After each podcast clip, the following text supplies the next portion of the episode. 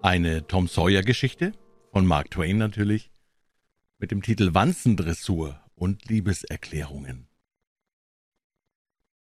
Je eifriger Tom sich bemühte, seine Gedanken fest auf das Buch zu heften, umso rastloser schweiften sie rings in der Weite herum.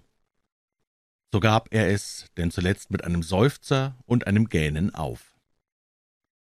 Ihm schien die erlösende Mittagsstunde heute niemals schlagen zu wollen.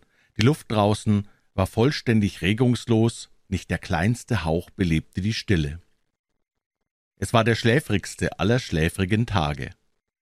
Das eintönige Gemurmel der 25 eifrig studierenden Schüler umspann die Seele mit demselben einschläfernden Zauber, der in dem Gesumm der Bienen liegt. Hoch oben am blauen Sommerhimmel schwebten zwei Vögel auf trägen Schwingen.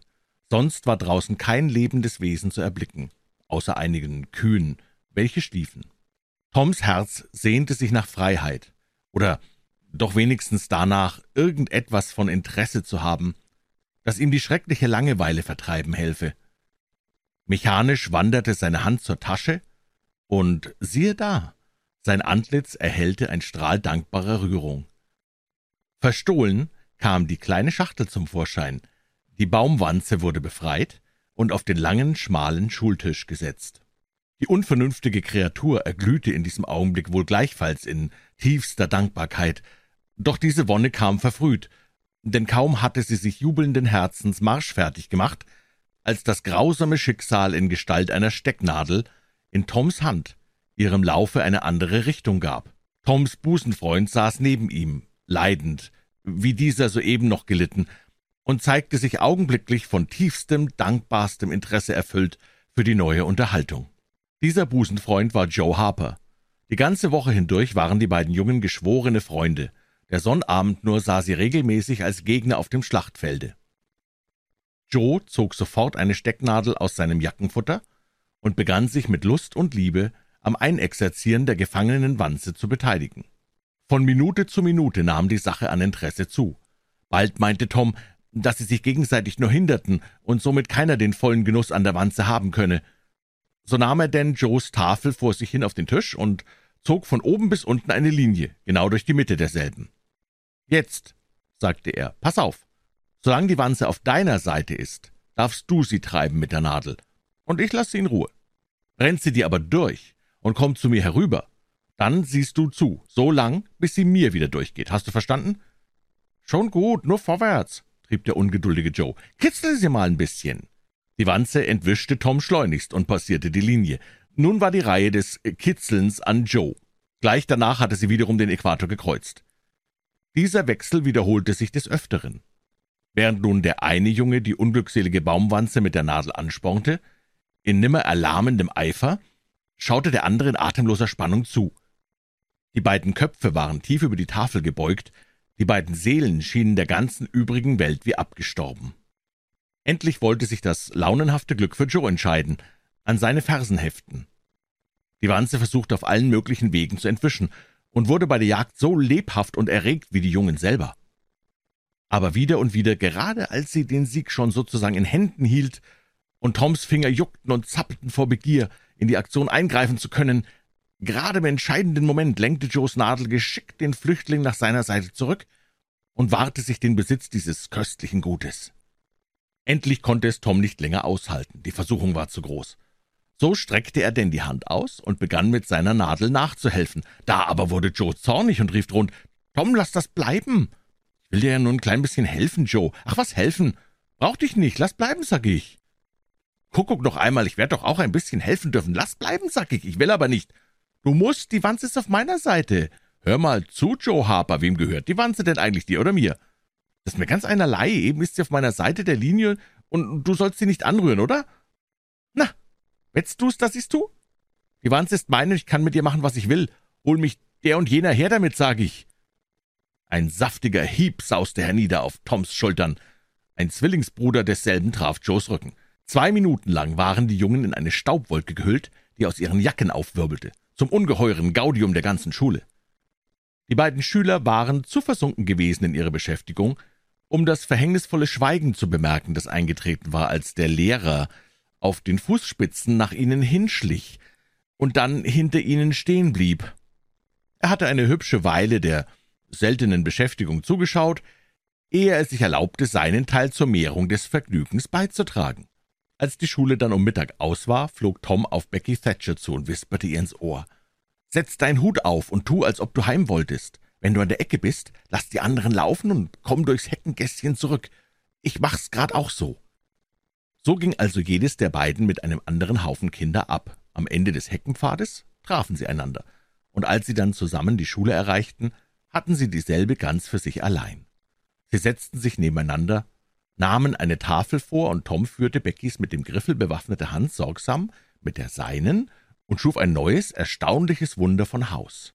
Als das Interesse an der Kunst etwas zu erlahmen begann, machten sich die zwei ans Plaudern. Tom schwamm in einem Meer von Wonne. Jetzt fragte er, »Magst du Ratten?« »Oh nein, ich kann sie nicht ausstehen.« »Ich auch nicht, lebendige wenigstens, aber tote meine ich, die man an einer Schnur bindet, um sein Kopf schwingt.« »Nee, ich mache mir überhaupt nicht viel aus Ratten oder so. Was ich gern mag, ist Süßholz.« »Das glaub ich. Wollt, ich hätte ein Stück.« »Wirklich? Ich hab eins. Da, du kannst ein bisschen dran kauen. Musst mir's aber dann wiedergeben, Geld?« Das war nun eine wundervolle Beschäftigung. So kauten sie denn abwechselnd und baumelten dazu mit den Beinen gegen die Bank im Übermaß wonnigsten Behagens.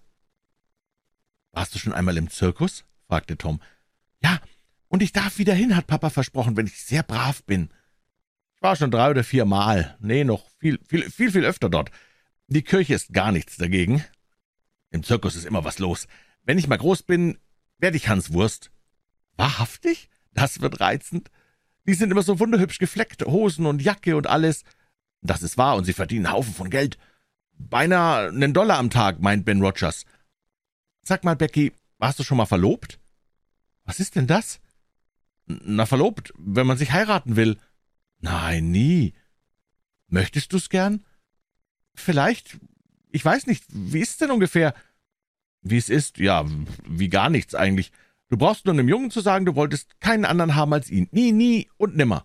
Dann gibst du ihm den Kuss und die Geschichte ist fertig. Kann doch ein kleines Kind nicht. Nen Kuss? Warum denn den? Ja, das muss man, weil, kurz, sie tun's eben alle, das gehört dazu. Alle tun's? Ja, alle, die ineinander verliebt sind, weißt du noch, was ich dir auf die Tafel geschrieben habe?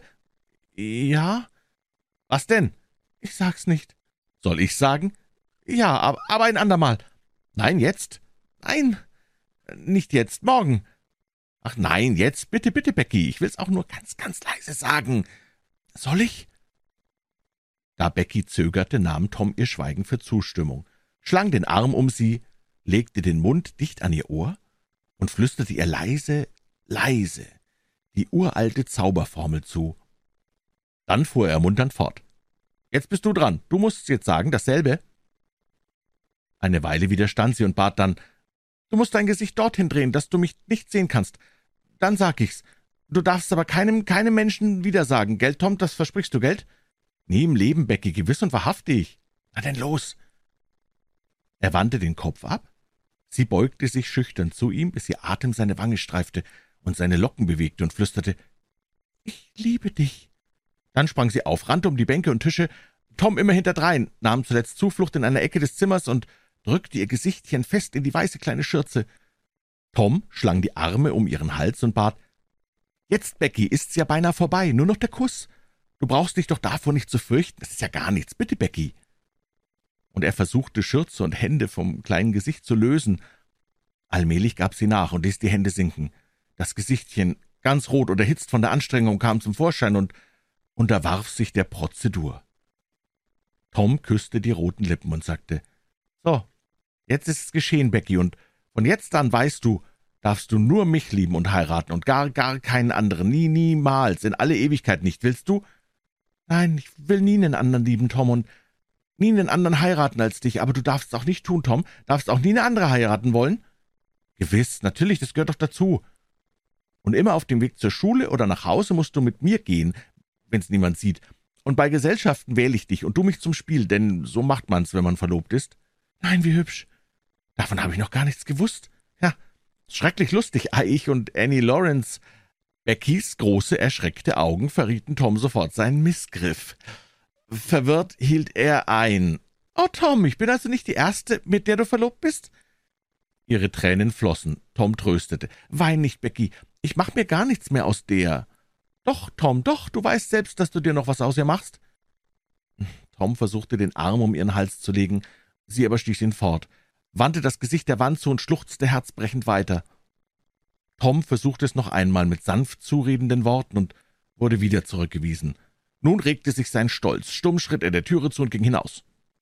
Draußen drückte er sich eine Weile herum, rastlos und unbehaglich, von Zeit zu Zeit nach der Türe schielend, in der Hoffnung, sie würde bereuen und kommen, ihn zurückzuholen.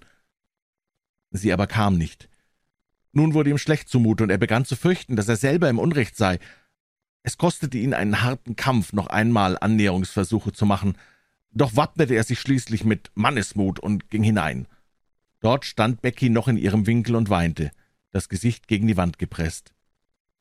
Toms Herz krampfte sich zusammen bei dem Anblick. Er trat zu ihr, im Moment ratlos, wie er die Verhandlungen einleiten sollte. Endlich stieß er zögernd hervor Becky, ich ich mag keine andere mehr sehen als dich. Keine Antwort, nur erneutes Schluchzend. Becky, Becky, willst du mir gar nichts sagen? Tom grub in seinen Taschen und brachte endlich das Kleinod seines Herzens, den Messingknopf irgendeines alten Deckels zum Vorschein, hielt ihr denselben vor, so dass sie ihn sehen konnte, und sagte in einladendem Ton, »Bitte, Becky, nimm doch das da hier, sieh mal her.« Aber sie schlug's unbesehen zu Boden. Nun wandte sich Tom wortlos, schritt aus dem Hause und suchte das Weite, um für diesen Tag nicht zur Schule zurückzukehren. Bald ward es Becky klar, was sie verscherzt hatte. Sie rannte nach der Türe auf den Hof, flog um die Ecke des Hauses, er war nicht mehr zu sehen. Nun erhob sie die Stimme. »Tom, Tom, komm doch zurück, Tom!« Atemlos lauschte sie. Keine Antwort. Ihre einzigen Gefährten waren Schweigen und Einsamkeit. Wieder setzte sie sich, um zu weinen, und als dann die Schüler zu den Nachmittagsstunden herbeizuströmen begannen, musste sie ihre Trauer bergen, ihr gebrochenes Herz zur Ruhe bringen und das Kreuz eines langen, trübseligen, schmerzvollen Nachmittags auf sich nehmen, ohne unter diesen Fremden auch nur eine fühlende Brust zu haben, die ihren Schmerz hätte teilen können.